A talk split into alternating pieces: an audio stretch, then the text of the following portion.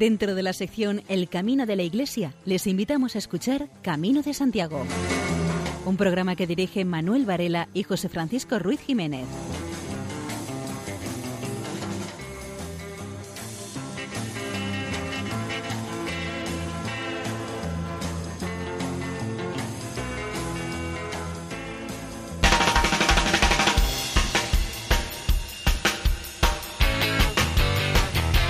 Queridos oyentes, les damos la bienvenida a una nueva edición del programa Camino de Santiago en la sintonía amiga de Radio María.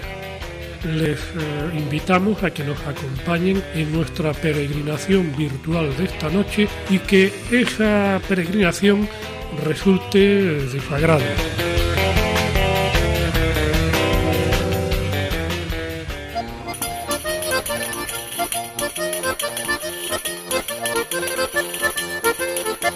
En nuestro programa de hoy les ofreceremos noticias jacobeas, nuestras secciones habituales, buena música y contaremos con el testimonio de Carmen Pugliese, historiadora italiana que ejerce como voluntaria en albergues y nos contará su experiencia. Y sin mayor dilación, entramos en materia.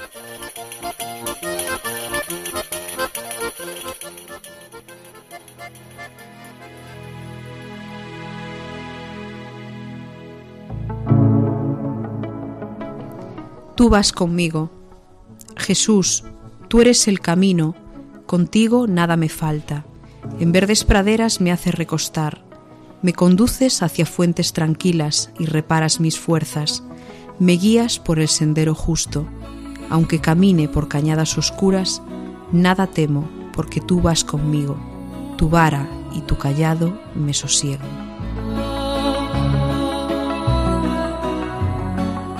Señor, Ayúdame a hacer en mis días de peregrinación un poco de silencio en mi corazón, que oiga tu llamada, que la desee, que la espere.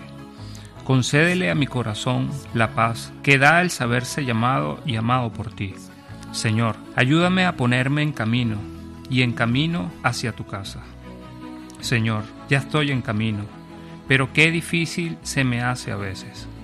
Ayúdame a superar las dificultades que encuentre en el camino, en el ambiente que me rodea, en mis compañeros, en algunos de mis amigos, a lo mejor en mi propia familia o en el trabajo. Virgen María, ayúdame como ayudaste y sostuviste al apóstol Santiago. Consuela mi alma en los momentos más duros y ayúdame a posar los ojos de nuevo en el Señor. Que este camino de Santiago espacio privilegiado para la búsqueda y el encuentro, para, sentir, para sentirte acogido, amado de Dios y transformado, me ayude a relativizar todas mis diferencias con el resto del mundo. Que la peregrinación me ayude a sentir que todo hombre de todas las culturas ha sido llamado a caminar por la misma senda, para que juntos construyamos tu reino por nuestro Señor Jesucristo.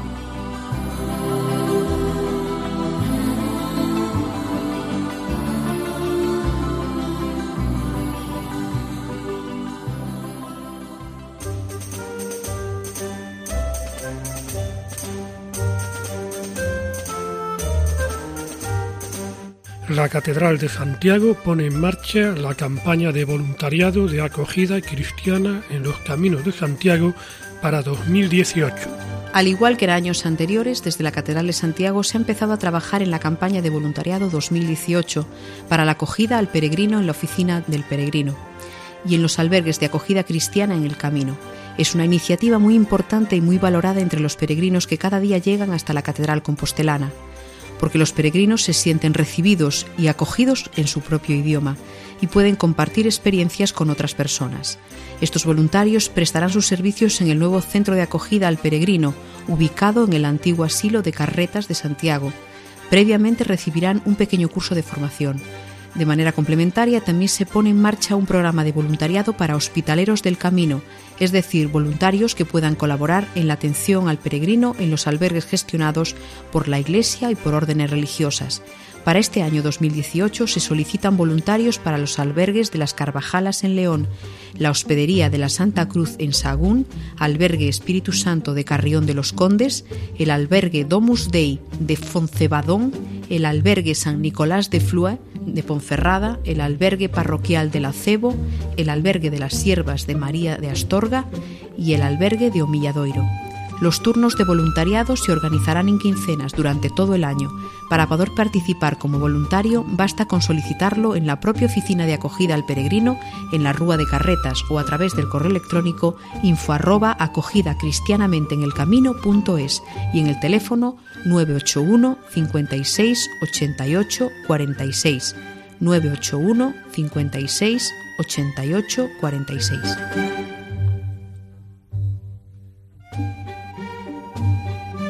El periodista especializado en cuestiones jacobeas Antón Pombo publicaba a principios de febrero un escrito titulado Acogida cristiana en Camino de Santiago. Y presenta a Antolín de Cela como rector de la Encina en Ponferrada, responsable del albergue de la ciudad. Antolín es una de las personas que más se ha esforzado en hospedar a los peregrinos en refugios parroquiales.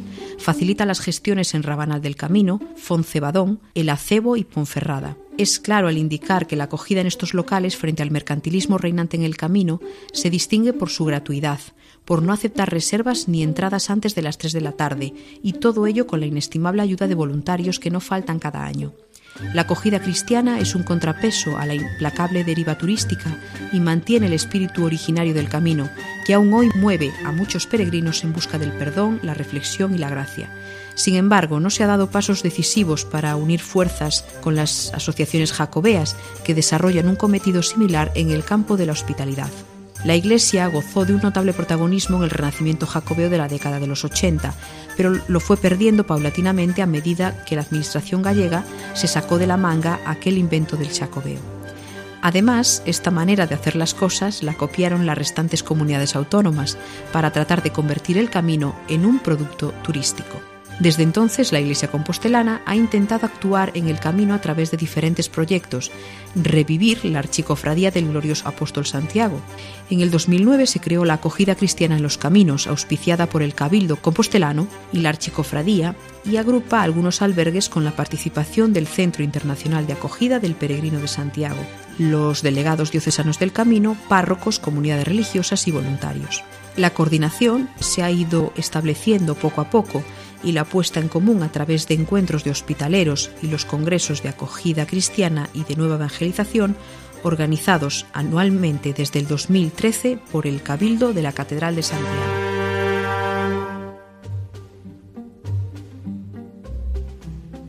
Vecinos de más de 100 ayuntamientos gallegos del Camino de Santiago tendrán ayudas a la rehabilitación de inmuebles. La Junta de Galicia habilitó un presupuesto de 2.9 millones de euros para las ayudas a la rehabilitación de viviendas en las zonas por donde transcurre el Camino de Santiago.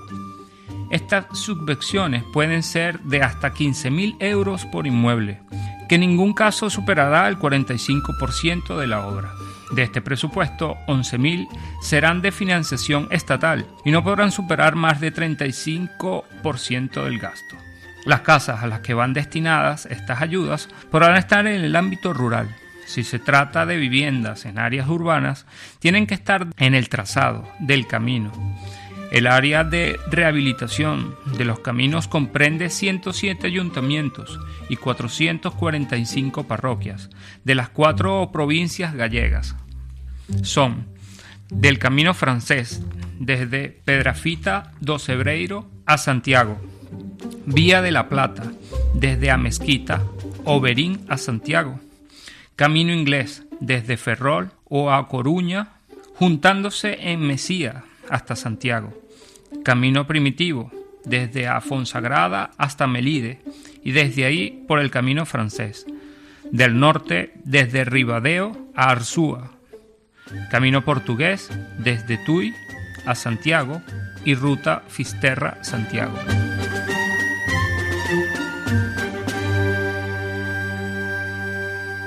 Las monjas del monasterio benedictino de León tienen un albergue donde acogen a peregrinos que van hacia Santiago.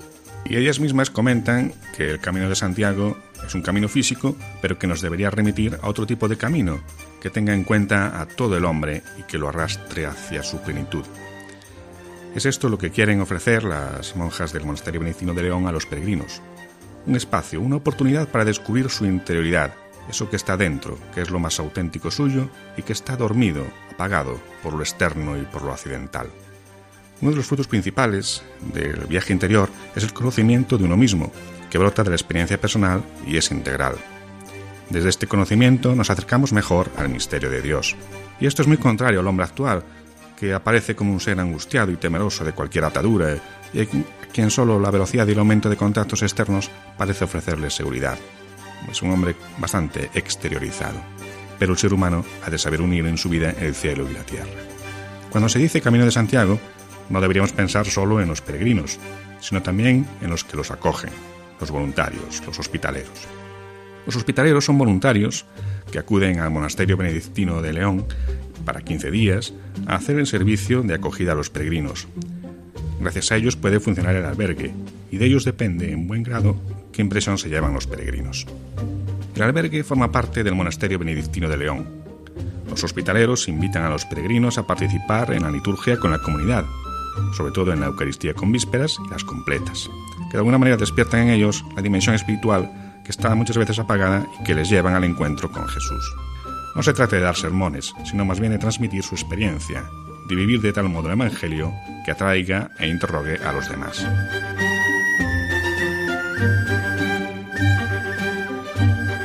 España y Portugal se unen por el Camino de Santiago. Las asociaciones culturales Codeceda Viva eh, de España y Camino Jacobeu Miñoto Ribeiro de Portugal quieren homologar un trazado del Camino de Santiago que une la Villa Lusa de Braga con Santiago de Compostela. Para el presidente de Codeseda Vida, Carlos de Barreira, el objetivo es que el trazado sea homologado por la Junta de Galicia, que es a quien le corresponde. A lo largo de todo el trazado, de 240 kilómetros, es habitual encontrarse con iglesias que tienen la imagen del apóstol Santiago, petos de ánimas en los que se depositan limosnas o numerosos cruceros. La ruta tiene el nombre de Gueira Romana y de los Arrieros, y está dividida en un recorrido de nueve etapas, según ilustra una nueva guía que ya se puede adquirir en castellano y en gallego, también en portugués. El nombre de Gueira es el que se usaba en la Edad Media para denominar a la antigua calzada que iba desde Braga hasta Astorga, aunque también se le conoce como la Ruta de los Arrieros, ya que era el sendero que usaban estos para transportar el vino de Ribeiro desde las fincas de los monasterios hasta Santiago. El primero que recorrió este camino entero y de manera oficial fue el periodista portugués Carlos Ferreira, cuya experiencia sirvió para editar la nueva guía de 94 páginas elaborada por el español Barreira y el peregrino portugués de Braga Enrique Malleiro. El objetivo es que el trazado esté homologado en 2021, año santo compostelano.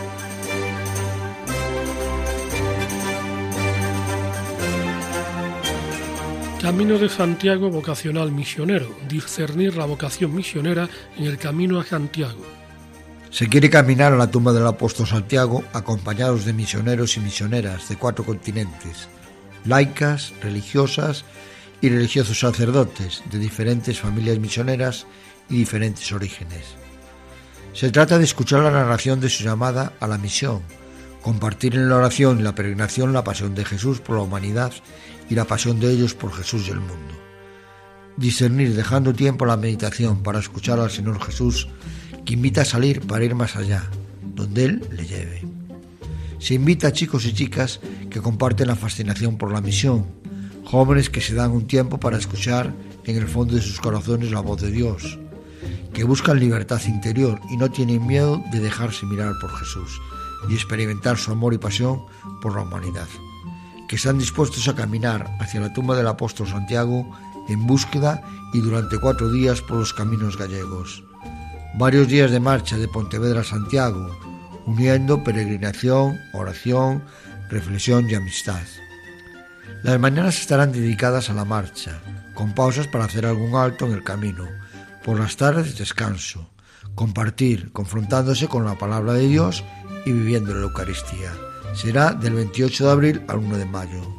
Para más información, equipo de la Delegación de Misiones de Teruel. Su email es mjsjuventud.gmail.com En la peregrinación habrá franciscanas misioneras de María, misioneros de la Consolata, misioneros espiritianos y misioneros javerianos.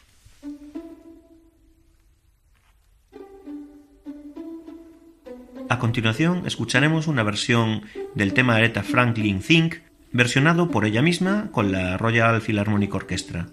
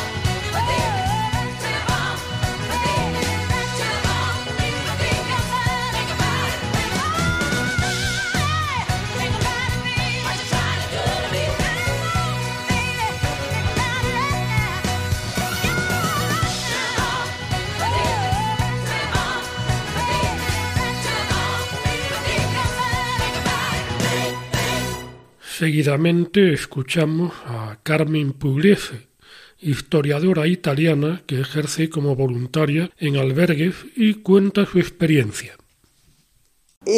Los peregrinos cenas y la cena comunitaria es un momento importantísimo de la jornada del peregrino, porque se encuentra con otras personas que son peregrinos, que están viviendo la misma experiencia que él que hablan de cosas que él conoce, está experimentando y los demás también. Esto es precioso. Con unos turistas o con unos agentes de comercio que tienen todo mi respeto, es difícil entrar en esta sintonía, en esta empatía.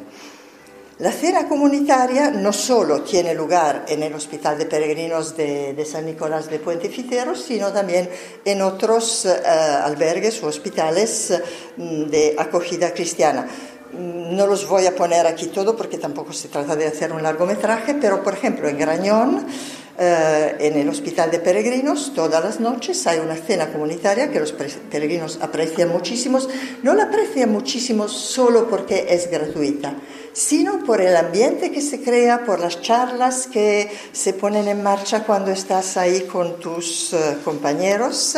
Y aquí tenemos el rey de las cenas comunitarias, eh, el añorado párroco de, San Juan de Ortega, José María Alonso Marroquí, que todavía en, en, el 91, o sea, la prehistoria del camino, ya acogía a los peregrinos todas las tardes, todas las noches, con una sopa de ajo bien caliente, súper sencilla, pero con el frío que hace en San Juan de Ortega, incluido en, verano, esto se agradece. Yo recuerdo la experiencia personal de haber llegado a San Juan de Ortega y sabía que era un hito del camino, me había leído el ingeniero, los puentes, digo, ahí habrá cuatro restaurantes, no había ni un bar abierto y ni una tienda.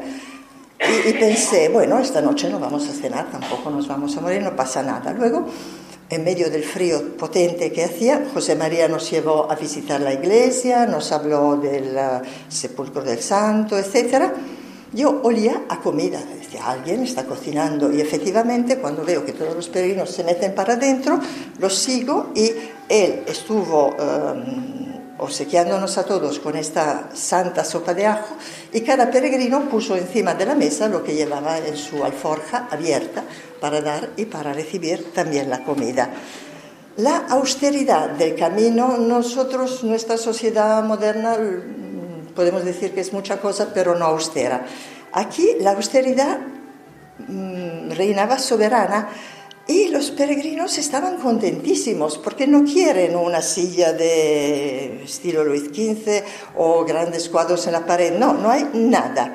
Estaba él, nos alegraba a veces con sus canciones. Había una del Testamento del Gallego que era para partirse de las risas y él con alegría nos entretenía y nos evangelizaba con su ejemplo de, de altruismo. Bien, voy a hablar sobre todo de los eh, albergues de peregrinos que más conozco por eh, haberlos eh, frecuentado, por haber estado hospitalera o por otros motivos personales. San Antón de Castrojeriz, en el camino en Castilla, antes de llegar a Castrojeriz, quedan las ruinas del monasterio de, de los antonianos, los de, del fuego de San Antón. Hace unos 12-15 años ha sido de alguna manera muy austera rehabilitado y aquí también se acogen los peregrinos cristianamente, gratuitamente. Acogida cristiana significa gratuita, sin codicia, constante, todo el año. Ahora es invierno, hace frío, mmm, cierro y me voy a venir. No, no, no, me quedo y si viene un peregrino le acojo porque esta es la acogida cristiana, ¿no? En los meses que hay mucho peregrino, que bien, estamos uh, en compañía. No, no, no. Y luego tiene que ser la acogida cristiana cariñosa, afectuosa, hecha con amor. No, ahora me convierto en un actor y le sonrío a esto. No, no, es que ha venido el peregrino, ha venido Cristo y te sale de, de, sonreírle, decirle bienvenido seas a, a, mi casa, que es tu casa, y entra y, y aquí estás. Permitirme unas pequeñas críticas a la Administración, ya veremos cuál Administración, eh, cuando dice que los albergues de peregrinos no son rentables. Mm. En estos albergues de peregrinos de San Nicolás, de San Antón y en otros, a los peregrinos no se le pide una cuota, ellos dejan lo que quieren y lo que pueden. Y si no pueden y no quieren, no dejan, nadie va a controlar y a fiscalizar.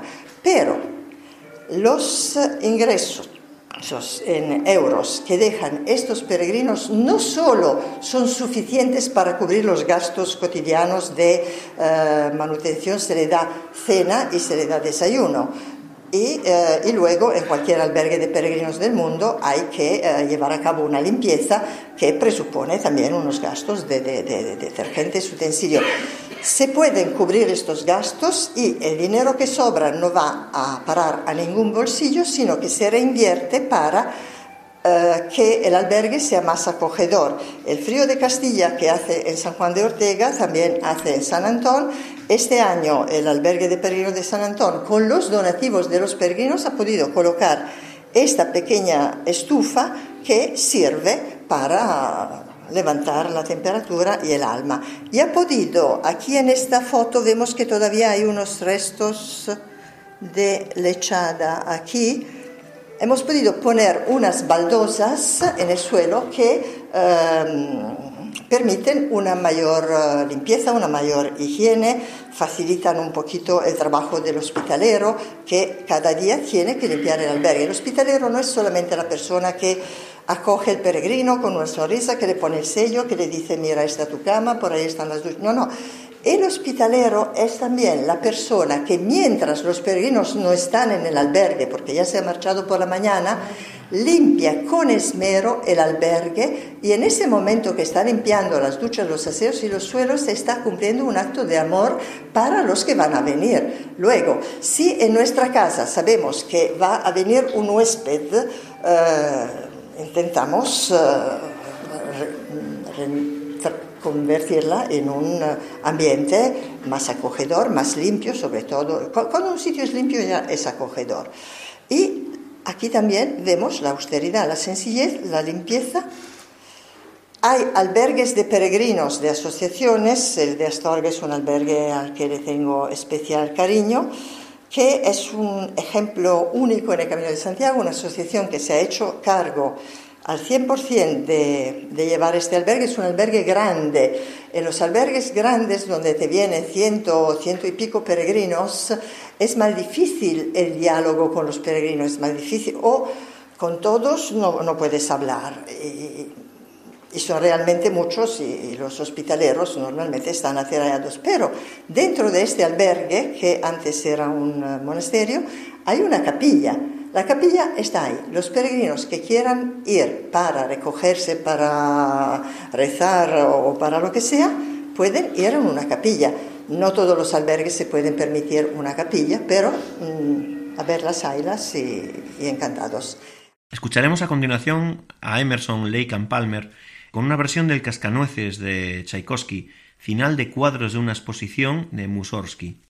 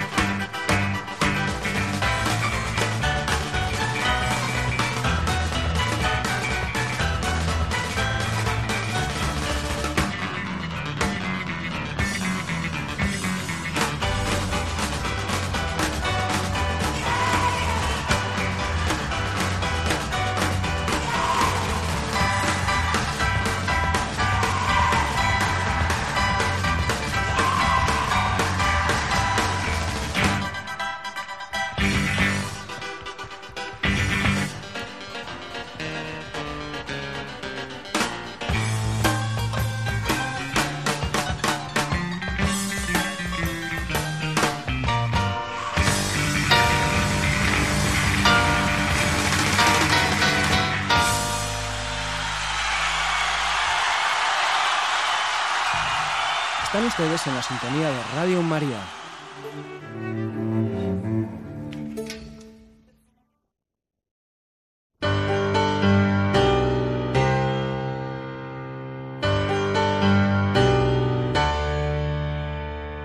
Caridad y solidaridad es el tema que trata hoy María José López en su sección Valores en el Camino.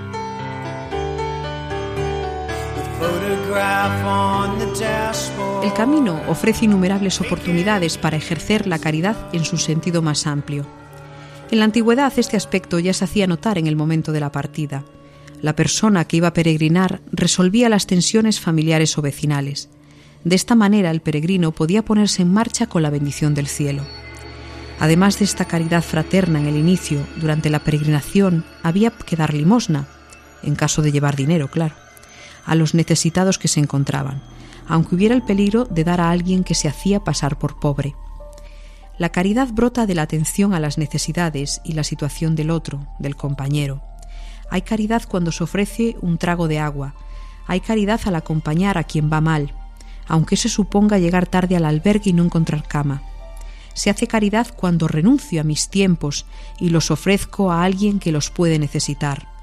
Cuando al llegar con mi grupo, todos cansados, voy con las cantimploras a una fuente para que todos tengan agua.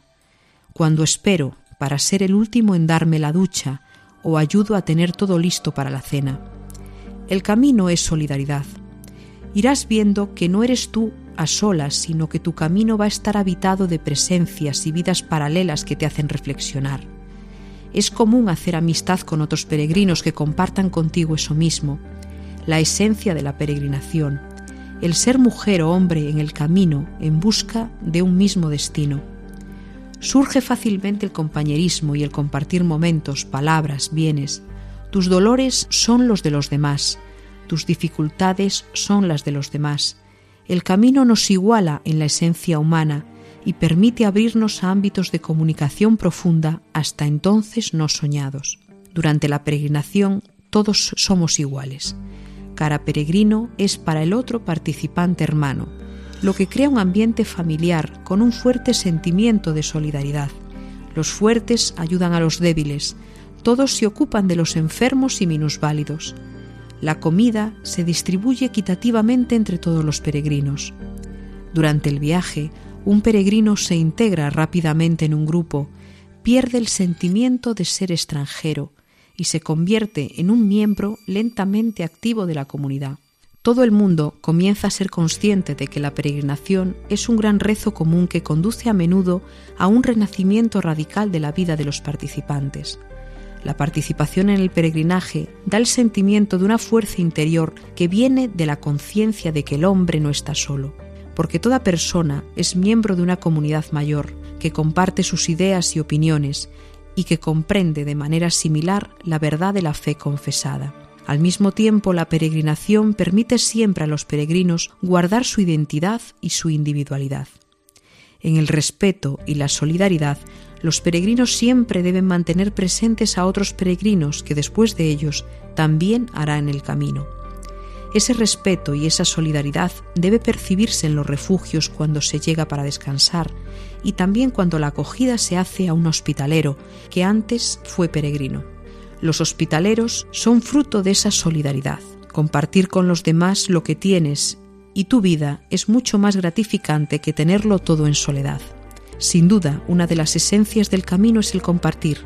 Se comparte el material, el tiempo y la vida lo que en el camino se hace de forma espontánea, se comprueba que resulta más complicado hacerlo en la vida real. Pero uno sabe que puede compartir sus cosas, su sonrisa, su tiempo con los demás, compartir con otras personas sus vivencias y alegrías, sin hipocresías ni máscaras. Eso es un auténtico privilegio del peregrino.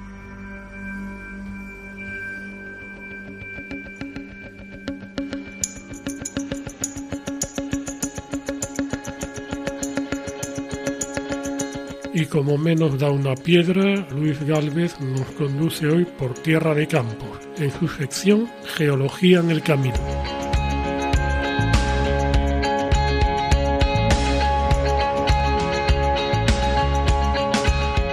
Dejando atrás Carrión de los Condes y las terrazas fluviales del río Carriel, el camino se adentra en la tierra de Campos, atravesando las localidades de Calzadilla de la Cueza, Lédigos, Terradillos de los Templarios y San Nicolás del Real Camino, último núcleo de población de la provincia de Palencia.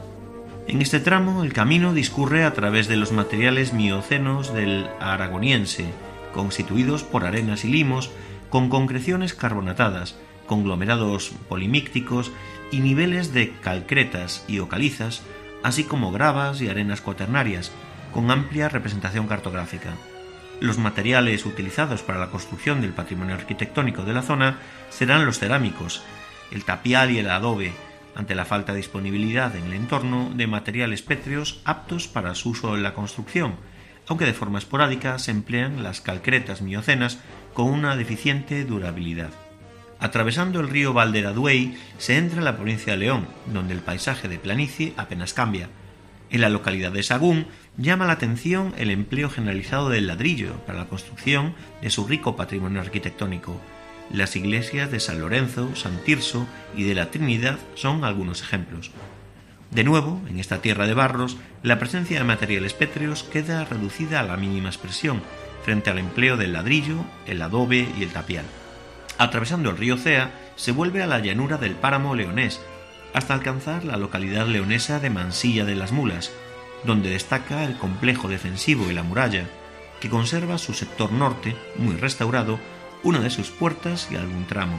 Para su construcción se emplearon cantos y gravas cuaternarias de naturaleza predominantemente silícea, beneficiadas de la explotación de las terrazas fluviales de los ríos Porma y Esla, otro claro ejemplo de la adaptación de la obra al recurso.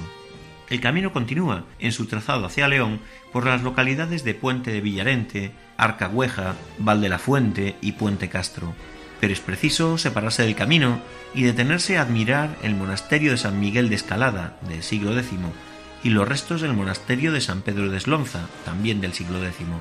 En el monasterio de San Miguel de Escalada, el uso de materiales reutilizados es predominante en elementos decorativos e interior, así como el empleo de la piedra de boñar en la excepcional arquería. A una distancia mínima de 30 kilómetros aproximadamente, si seguimos la corrida de los afloramientos geológicos cretácicos, y el empleo de los niveles calcáreos miocenos como elemento estructural principal.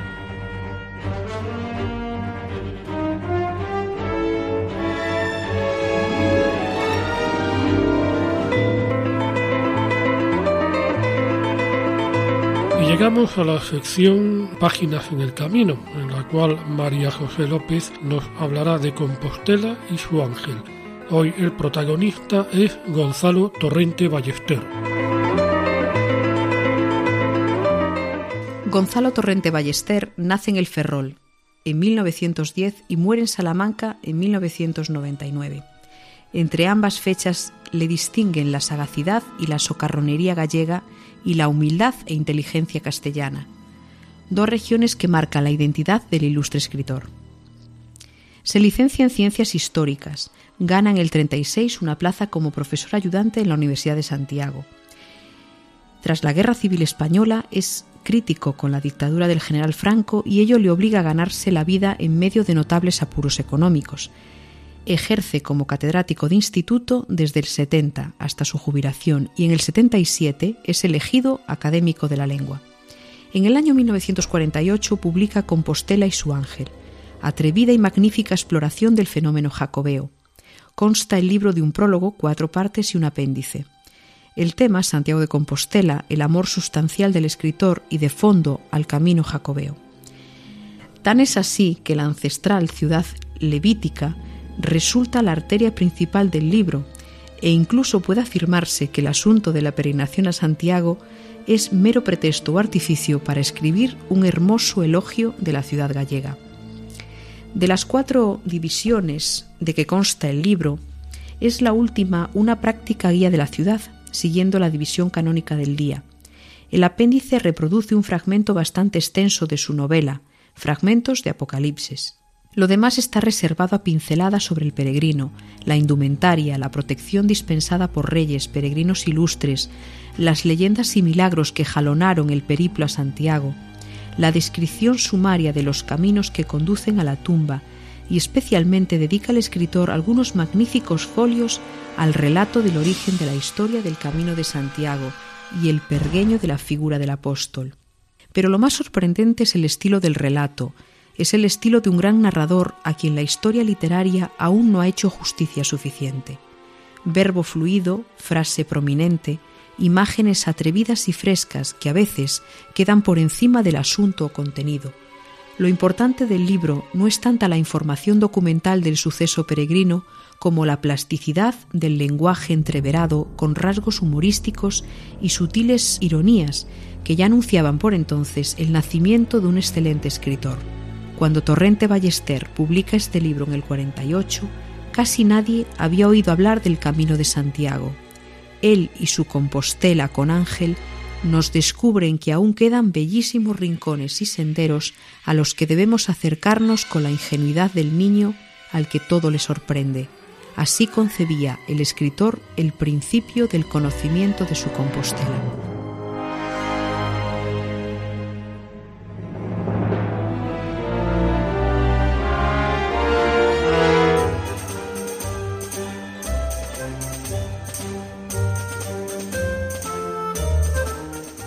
Exposición Muchos Caminos, imágenes contemporáneas del Camino de Santiago aborda, a través de la mirada de medio centenar de artistas, la realidad del camino y las experiencias que de él se derivan. Se puede ver en el Museo de Arte Contemporáneo de Castilla y León. La exposición Muchos Caminos, imágenes contemporáneas del Camino de Santiago, reflexiona a través de obras de 46 artistas contemporáneos sobre la realidad paisajística, antropológica, cultural, histórica, espiritual y religiosa del Camino de Santiago y la peregrinación que lo motiva, pero ante todo sobre las experiencias que de él se derivan. Es un proyecto coproducido por la Junta de Castilla y León a través del Museo de Arte Contemporáneo de Castilla y León, la Embajada de España en Italia y la Real Academia de España en Roma, donde pudo verse entre octubre y diciembre de 2017. Para su presentación en Musac, donde podrá visitarse hasta el 2 de septiembre, la exposición se amplía con 44 nuevas obras respecto a su sede romana, con las que se dota de especificidad al proyecto en el contexto de León, ciudad atravesada por el camino francés. El título de la exposición alude no solo a las numerosas vías que conforman el camino, sino a las muchas experiencias derivadas de recorrerlo experiencias tan variadas como las motivaciones de las personas que lo han caminado desde sus orígenes medievales, vinculados a la expansión del cristianismo hasta hoy.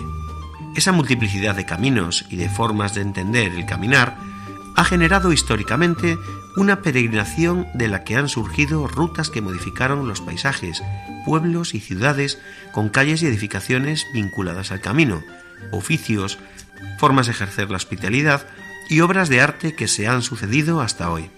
Muchos Caminos trata de dar cuenta del estado del camino y su sentido en la actualidad a través de 88 obras en diferentes medios distribuidas en 800 metros cuadrados de exposición, principalmente fotografía y vídeo, pero también instalación, pintura o escultura, bien vinculadas directamente con la peregrinación o bien relacionadas con el paisaje, la mística, la historia de las religiones, el arte, los sucesos históricos que han afectado al Camino de Santiago o la realidad actual de las zonas rurales atravesadas por la ruta jacobea. Hay tres apartados temáticos, el destino de la peregrinación, relacionado con el ansia humana de rebasar lo conocido, el encuentro entre el yo y el mundo, derivado de la experiencia de caminar, y por último, los acontecimientos que han marcado la historia del camino. Muchos Caminos se completa con un programa de actividades que amplían y complementan los temas abordados en la muestra y que incluirán un taller y una performance del artista Esther Ferrer en abril, un concierto de música medieval relacionada con el camino en el mes de mayo, un encuentro entre el artista Antonio Fiorentino, que recorrerá el camino francés durante la duración de la exposición, y peregrinos a su paso por León, así como un ciclo de cine de verano. Luigi Cianti, el millonario italiano que se hizo peregrino desde que murió su mujer hace 20 años, cuando donó 5 millones de euros para educar huérfanos. Luigi Chianti renunció a todas sus riquezas para buscarse a sí mismo. Luigi Chianti recorre el camino portugués de la costa para ganarse lo que será su compostelana número 38. A sus 73 años de edad, todavía tiene mucha fuerza para seguir recorriendo los senderos y aprender de todo lo que encuentra a su paso. Afirma que le sigue guiando su esposa, que falleció hace más de 20 años. Hombre con muy poco dinero, de joven acabó casándose con la hija del dueño de la empresa de transporte donde trabajaba. Al fallecer su suegro, ella tomó las riendas del negocio. Cuando ella murió, le dejó una herencia tremenda, 37 camiones de la marca Volvo. Pero una vez viudo, su vida ya no sería igual. El detonante fue un accidente de tráfico que tuvo una noche después de estar sin rumbo cinco días ni dormir. El vehículo que conducía cayó por un barranco y milagrosamente resultó ileso. Fue entonces cuando decidió cambiar de vida. Vendió todo su patrimonio y donó el dinero, más de 5 millones de euros, para la educación de los niños huérfanos. Era una deuda que tenía con los salesianos, que lo criaron en su seminario cuando era niño, porque fue abandonado. No echa de menos esa riqueza, pues considera que la mayor riqueza es la salud y el interior de las personas. Una vez liberado de todas sus pertenencias y con los únicos ingresos de una modesta pensión, decidió dedicar el resto de su vida a peregrinar, a caminar hacia los principales santuarios del mundo. Su primer proyecto fueron los 4.000 kilómetros que separan Roma de Jerusalén. Solo fue el principio de una aventura vital, pues ya recorrió todos los continentes, excepto Australia, en busca de su propia espiritualidad. Sus experiencias las ha recogido en un libro, Caminando con Dios, publicado por la editorial CLV Libros, y ahora está preparando una segunda obra porque no deja de acumular las experiencias de todos los lugares y personas que ha conocido caminando. Ahora recorre por segunda vez el camino portugués de la costa, lo hace con su amigo Giuseppe Ventiquinque. Ambos albergan un proyecto y puede ser que algún día, en Ovia, Pontevedra, dejen de darle uso a las mochilas y bastones. Quieren crear un albergue de peregrinos que no tenga unas tarifas preestablecidas, donde los caminantes aporten las cantidades según sus posibilidades económicas. Y en esa idea también está involucrado Xavier Garrido, escultor del municipio, Sería un punto de encuentro muy necesario a medio camino entre la frontera del Miño en Aguarda y Bayona. Ahí quieren recuperar la esencia de la peregrinación. A Luigi Chianti le gustan los verdaderos peregrinos y lamenta que actualmente casi no existan porque la mayor parte de las personas que hacen el camino son turistas y se olvidan de que hay que tener humildad. En su opinión, el verdadero peregrino no pretende nada es educado y amable con la gente, le gusta la naturaleza y camina solo. Caminar solo es lo mejor porque se van aprendiendo cosas de la naturaleza. Luigi Chianti ve que la gente está muy estresada, pero el paisaje pontevedrés libera de todas las preocupaciones. Y lo dice después de haber conocido todas las rutas que atraviesan Europa hacia Santiago de Compostela. El abogado y ex consejero del gobierno gallego Jesús Palmou se propone que la Academia Xacobea que preside tenga presencia en todo el mundo. Jesús Palmou fue elegido primer presidente de la Academia Xacobea, una vez que el Consejo de la Junta de Galicia dio vía libre a la creación de esta academia con sus correspondientes estatutos.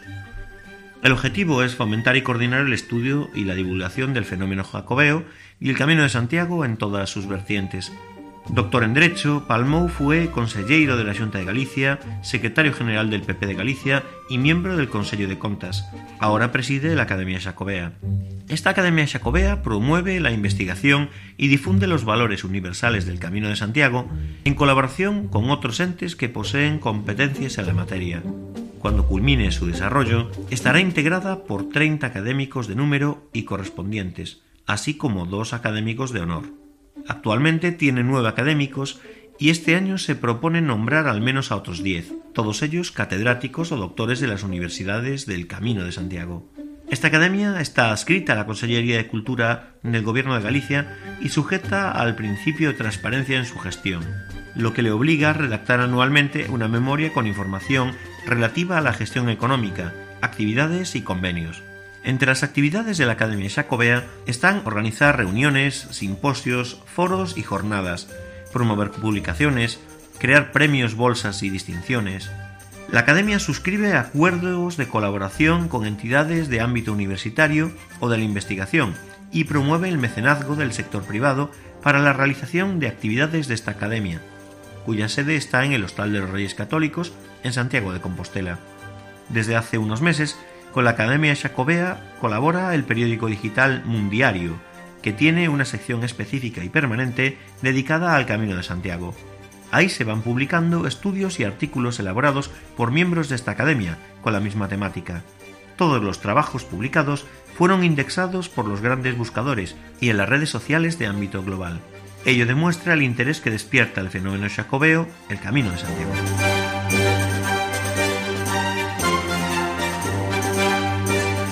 Salvador Serra recorre 4.400 kilómetros y recauda para Cáritas cerca de 4.000 euros. Salvador Serra decidió no quedarse de brazos cruzados cuando se jubiló de su trabajo de comercial y se hizo voluntario de Cáritas, en Igualada, en la provincia de Barcelona. Comenzó así a ver en primera persona las dificultades de los que pedían ayuda a la organización en la que colabora, pagar gastos, llevar a los niños a la escuela y muchas otras necesidades. Como Salvador es una persona con pasión por caminar, decidió unir ambas cosas. Así que salió de Igualada, tiró por Levante hasta Algeciras, subió a Jerez, Sevilla y tomó la vía de la Plata hasta Santiago. Ahora regresa también caminando hasta Irún. Después baja a Vitoria, allí a Logroño, Zaragoza, Lérida y de nuevo en su casa en Igualada. Lo que hace son los caminos organizados, salvo en Levante, donde lo acogieron en iglesias o con la hospitalidad de familias que no le conocían. Eso no le sucede desde Jerez, porque hay una serie de albergues en el Camino de Santiago que le dan cobertura. Serra entrega una serie de papeletas a quien se cruza con él y le pregunta por el motivo de la aventura. En cada papeleta hay un número de cuenta, que es el de Cáritas en Igualada. Salvador no pide dinero en efectivo, pide ingresos en esa cuenta de la organización a nombre de Camino Solidario y lleva recaudados unos 4.000 euros. Cada etapa que hace es mm, de media unos 30 kilómetros, pero ya está acostumbrado, pues ha hecho un trayecto Berlín-Santiago y también Roma-Santiago, camino solidario y de ayuda.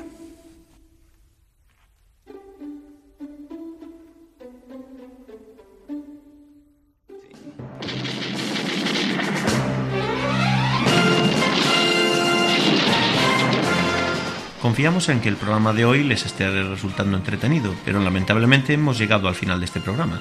Ya saben que la próxima cita es dentro de dos semanas. Hasta entonces, que el apóstol Santiago les acompañe. Cualquier duda o sugerencia que quieran hacernos llegar pueden enviarla al correo electrónico camino de Santiago Nosotros nos disponemos a iniciar una nueva y dura etapa que esta semana transcurrirá entre las localidades de Maracaibo y Edimburgo.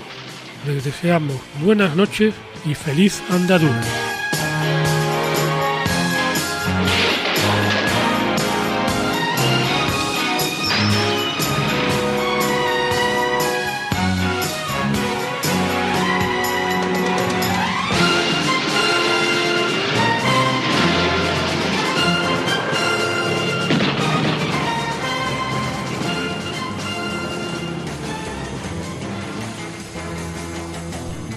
Escuchado en Radio María Camino de Santiago, dirigido por Manuel Varela y José Francisco Ruiz Jiménez.